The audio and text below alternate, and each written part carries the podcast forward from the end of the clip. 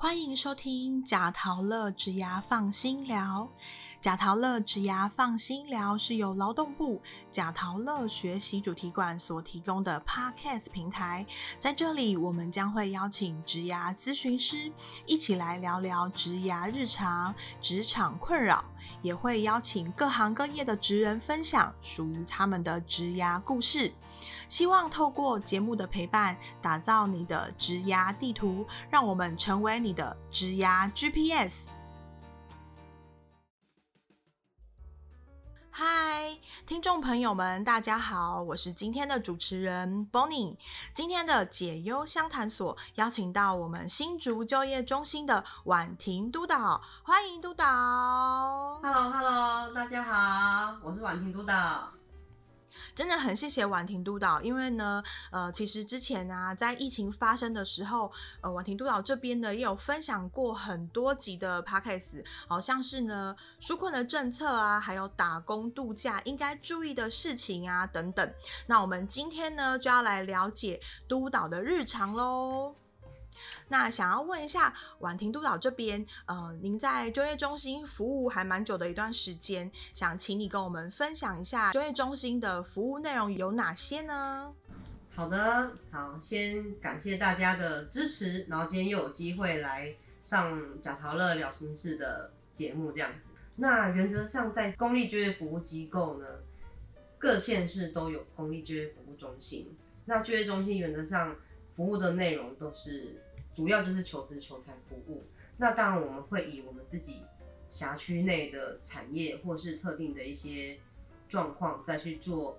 可能增加其他不同的服务，这样比较价值的服务啦。对，所以原则上主轴还是在求职求财的协助，就是民众求职，然后厂商要求财补实人力的部分，重点还是在这个部分的工作内容这样子。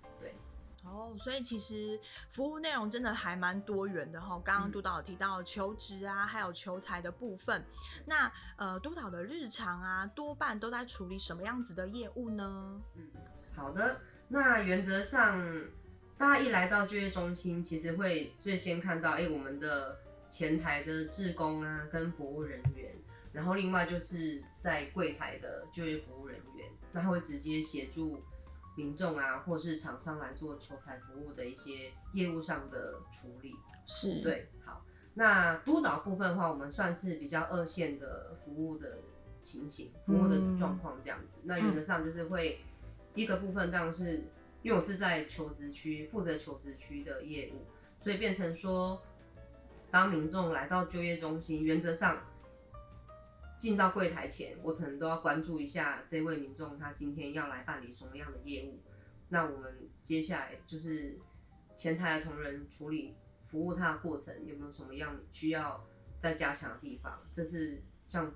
第一个部分要注意的地方，每天都在留意这件事情。对，好，然后第二个部分可能就是哎，有些比较需要关注的案件，或是比较特殊的案例，像可能有人遇到劳资争议的问题。或者是遇到，因为主要就业中心除了求职服务之外，民众还会比较常来询问有关失业给付的问题，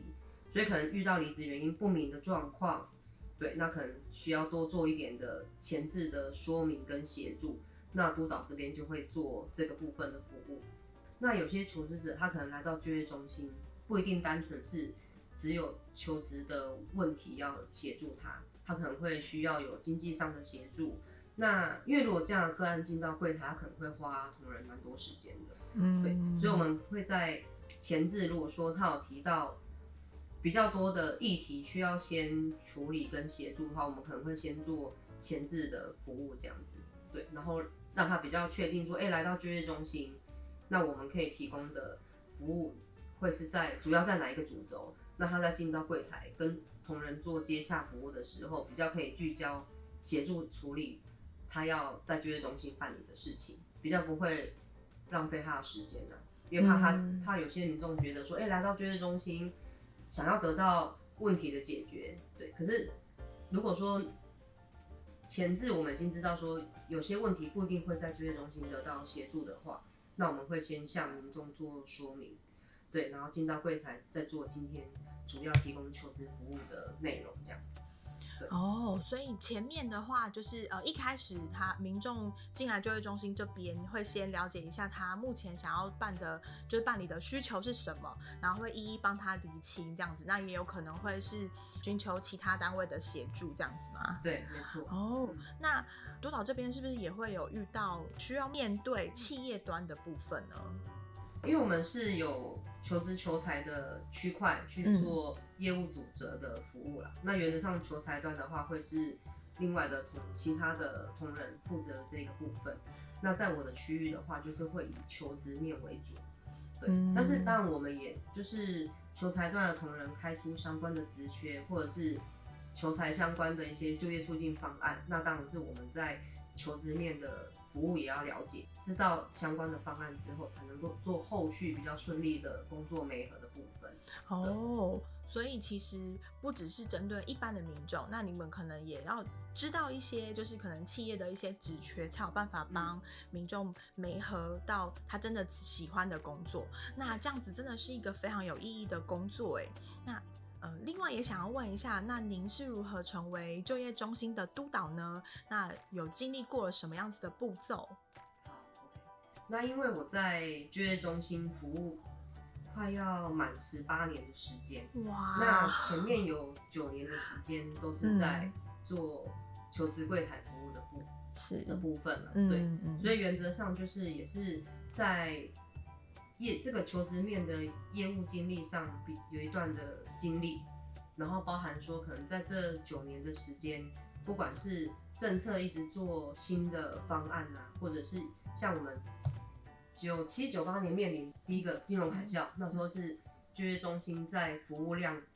突然很大中的时段，对，有经历过这一段，然后再加上哎，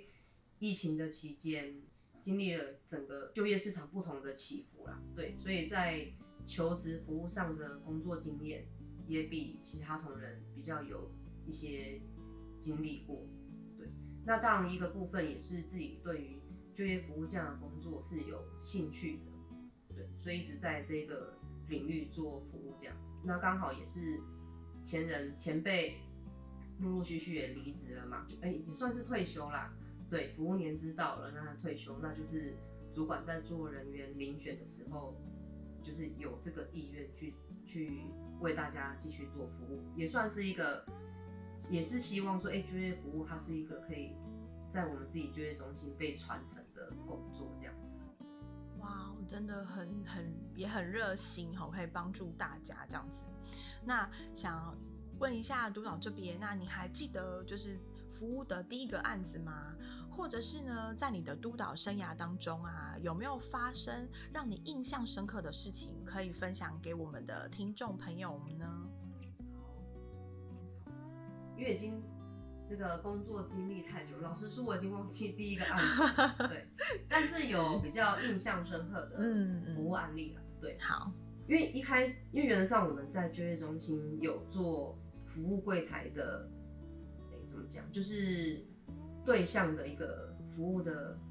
我们还是有做一些区，也不算是区隔，就是有做分工。对，那一开始的话，可能刚进到就业中心，还是会以一般一般的求职对象、服务对象为主。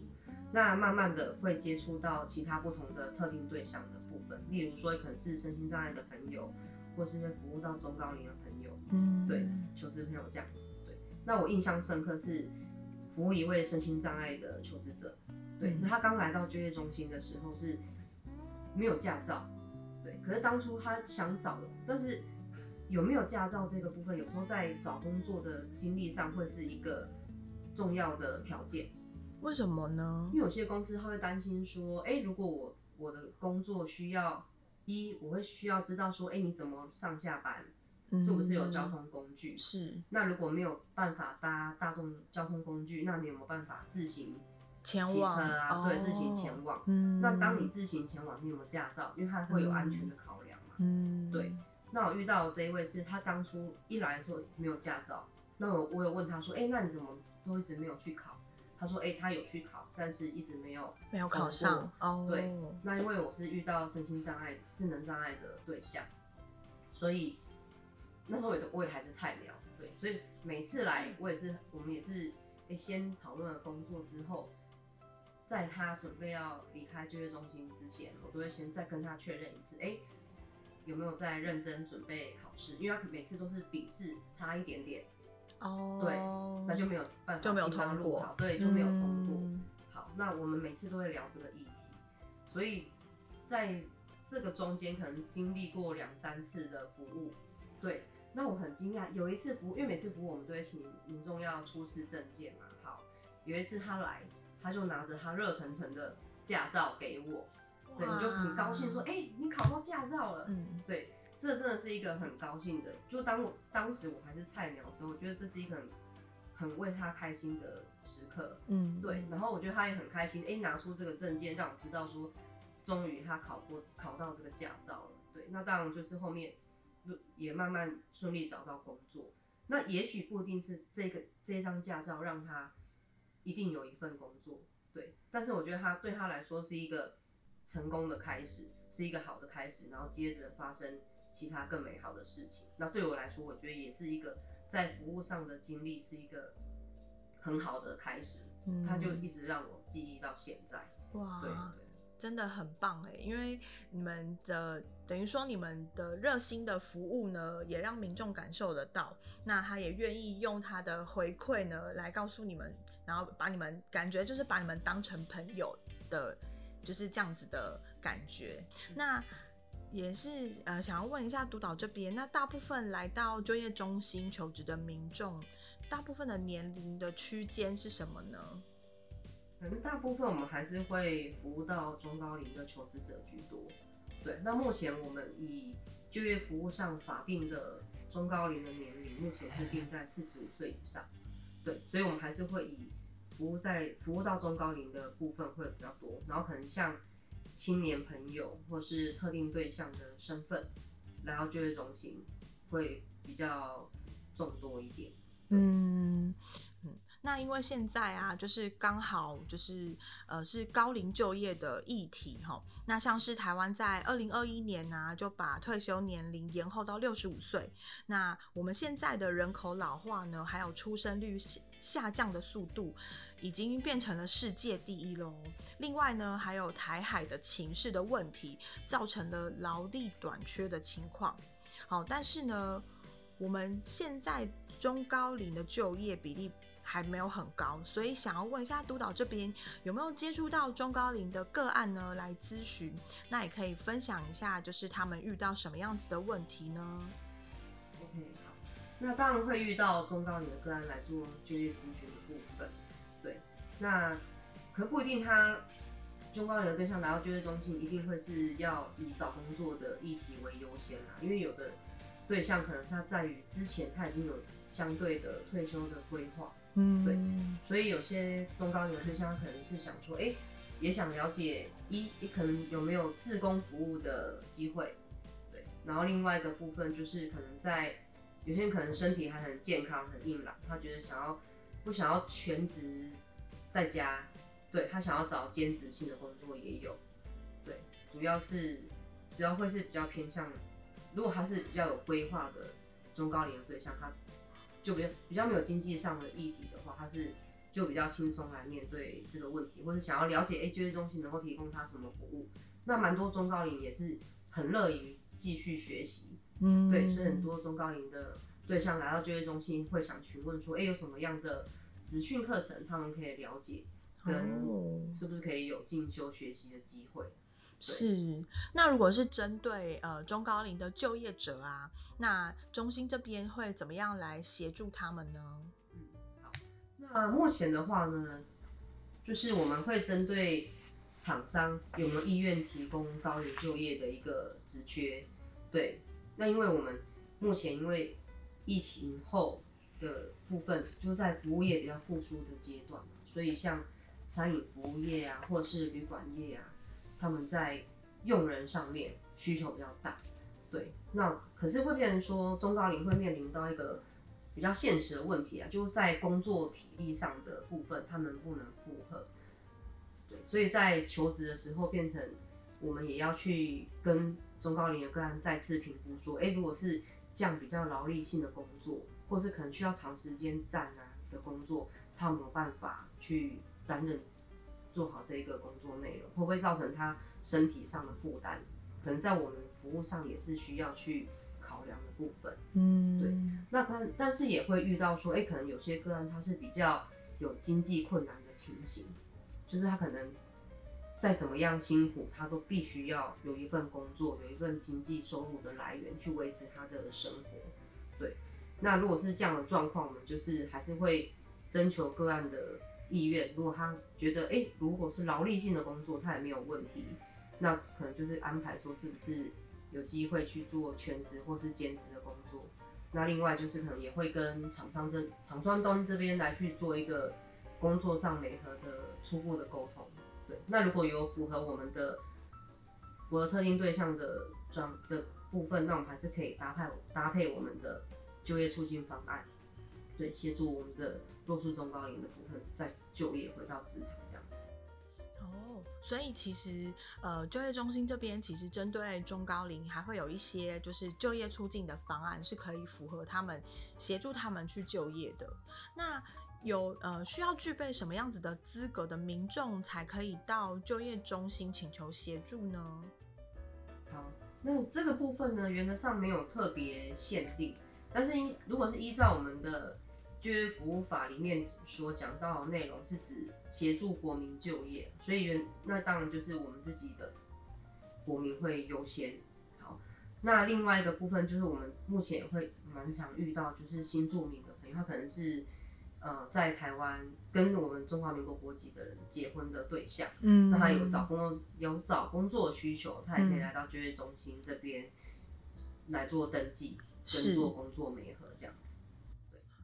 哦，所以不是呃，所以不是只有有拿到身份证的民众才可以来就业中心。如果是有姻亲关系的配偶，也可以来到就业中心这边做求职的需求，是吗？对，没错，哦他可能会已经拿到居留证，哦，对，那我们上面会确认一下，他是不是因为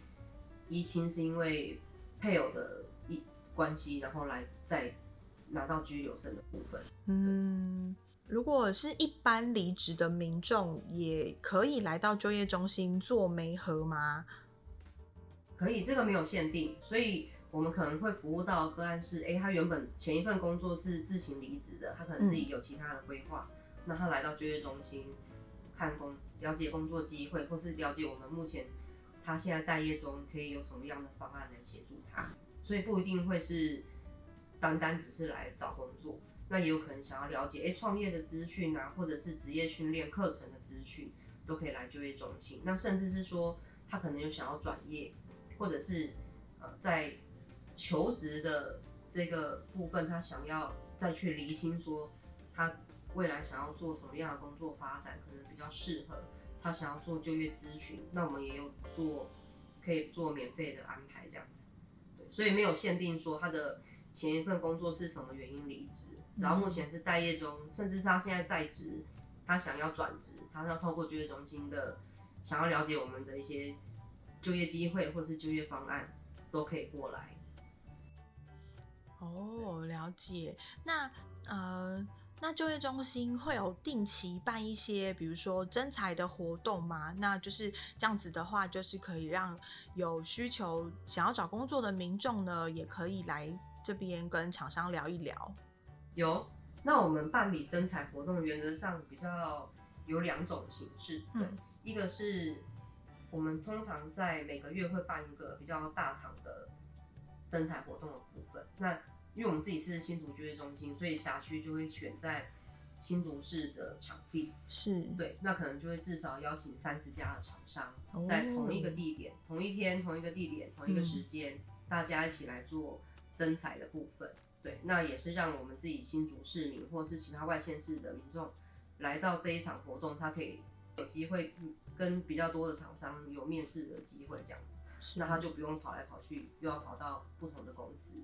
对，那另外也有针对说，可能他职缺数比较少，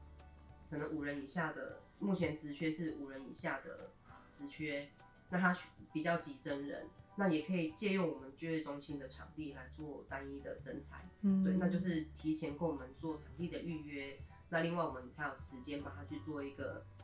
应这个征才的曝光。对，那民众也可以来到就业中心，除了了解就业中心的服务之外，现场还可以做面试。哦，所以如果是有不管是可能是呃只有一家厂商的这种单一征才啦，或者是很多很多家可能三十几家这样子大型的征才活动，我们都可以直接到呃就是征才的现场，直接去跟你想要找工作的企业直接聊一聊，然后了解一下职缺。那如果是比较大型的呃征才活动的话，我可以去好几间。厂商那边做真才嘛，就是哦，所以是可以，是可以，比如说三十间，我可以三十间都去这样子。时间允许的话，当然可以。哦，没错没错。因为我们希望说，透过，因为每个月会至少安排一次这样的大型的征才活动，对。那一个部分也是让更多的求职者可以在同一天，他可以接触到更多不同厂商的。就业机会，嗯，对，然后也是也是希望说，哎，可能临近的外县市的求职者，他有想要找新竹地区的工作，他也可以在这一天过来，他也可以接触到好几家厂商，对，哇，那很棒哎，那我们就可以不定期的来看一下新竹就业中心的一些增才的资讯，好，是不是呢？有你喜欢或者是想要面试的厂商呢，或者是职缺呢？就是等到当天。征才活动的那一天，我们就直接到现场里面去，好就可以直接跟公司的可能主管啊、面试官啊，直接好好来聊一聊，好，说不定呢就可以直接帮你找到你喜欢的工作喽。好，那但是呢，如果呃就是民众这边啊，如果跟企业这边如果有发生了一些劳资纠纷的话呢，是不是也可以呢找就业中心来协助呢？然后这个部分呢，我要先跟大家做说明。好，是原则上，如果你是跟公司有遇到劳资争议的情况，那不管你是目前是在职还是已经离职了，那原则上你要找的协助的单位会是工作地的整个公司的主管机关。工作地一直是我在，比如说我在新竹上班，我就要找新竹的就业中心吗？如果是在新竹市上班的话，我们就会请个案去找新竹市政府劳工处，对，去做后端的咨询跟协助。嗯，对。那我们也蛮常遇到民众会直接来，透过我们询问相关的问题了。嗯，对。那我们就会让他诶，在跟听知道说他想要厘清的事情是什么样的状况，然后去跟他说明说，诶，要去找哪一个单位去做协助。哎，例如他有劳保的问题，可能就要详细的部分当然是要问劳保局这边。是。那如果是遇到劳资争议的问题，或者是说，哎，可能公司给几薪啊，或者是一些工作上的状况有劳资争议的情形，就是找工作地的公司的主管机关，原则上就是各县市政府的劳动局或是劳工处相关的单位。哦，了解。所以。大家如果有就是劳资争议的问题呢，好要记得到，呃，比如说你是新竹市在新竹市上班的话呢，就要到新竹市政府然后去询问。那如果是在新竹县的话呢，就要到新竹县政府来去询问劳资纠纷喽。那如果你还是不知道要去哪里找到对应的单位的话呢，也是可以到就业中心。好，但是呢，就业中心会告诉你。到要到哪一个政府单位去办理会比较好哦？对，可以，可以。好，那最后呢，我们要请督导跟我们的观众朋友们呢说几句勉励的话。因为我在就业中心服务了将近要十八年的时间，然后一直是在求职面的服务，所以我也很热于就是跟。所有的民众或者求职者来寻求协助，协助他们解决相关的问题，或是协助他们理清。好，那在这个服务的这么久的时间，我觉得就是有一段小小的一句话要跟大家做一个分享。好，就是呢，希望大家都保持做梦的能力，然后呢，持续有追梦的动力，慢慢靠近自己的梦想，就是在成功的路上，就算。你的梦想很微小，也不要轻言放弃。对，就是对求职者来说，我们哎，也许可能在我们在工作服务上觉得，哎、找工作可能不是一件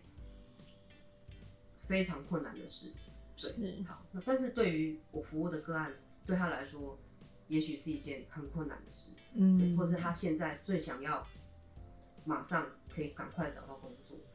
对我来说，这就是他现在第第一立即即刻的一个梦想。对，可是找到工作，可能对有些人来说，哎、是一个蛮 easy 的事情，但不是对于每个个案都是。那我们希望说，我在协助你找工作这个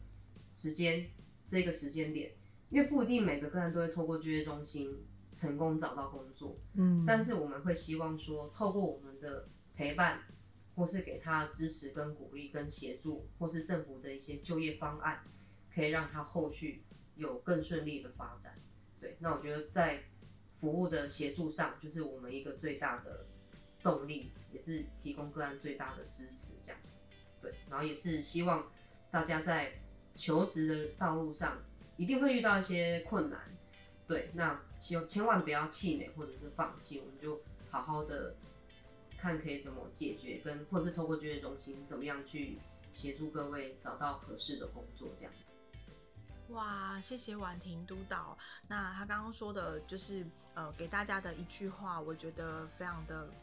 棒哈。因为我曾经呢，就是呃，可能呃，就是在广告上面也有看过，好、不放手，直到梦想到手。这句话也是觉得就是很贴切。刚刚婉婷督导说的话，我们在追梦的路途当中呢，要保持热情，保持动力，而且呢，不要轻言放弃。好，那我们再一次呢，非常谢谢感谢我们的婉婷督导，那也呢要再隆重的邀请呢督导能够在我们未来的节目当中呢，为我们分享各种不同的案例，好，或许呢也可以让有同样情况的听众朋友呢能够来做参考。好，好，那。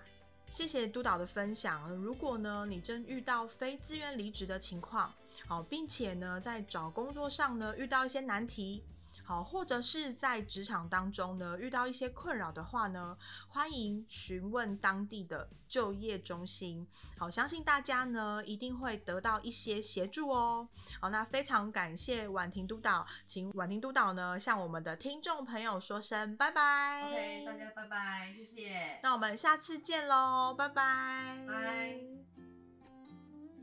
下一期即将在六月二十一号播出。你知道贾陶乐也有线上履历见诊吗？你是否已经使用了线上履历见诊的服务了呢？下一集将由贾陶乐特派员来跟大家分享我们的线上服务哦，欢迎大家多多善用。如果您喜欢今天的节目，欢迎到贾陶乐脸书粉丝团留言分享你的职涯大小问题，也可以发文分享你的收听感想，并 hashtag 假桃乐，让更多人一起来关注植牙。假桃乐植牙放心聊，我们下次见喽。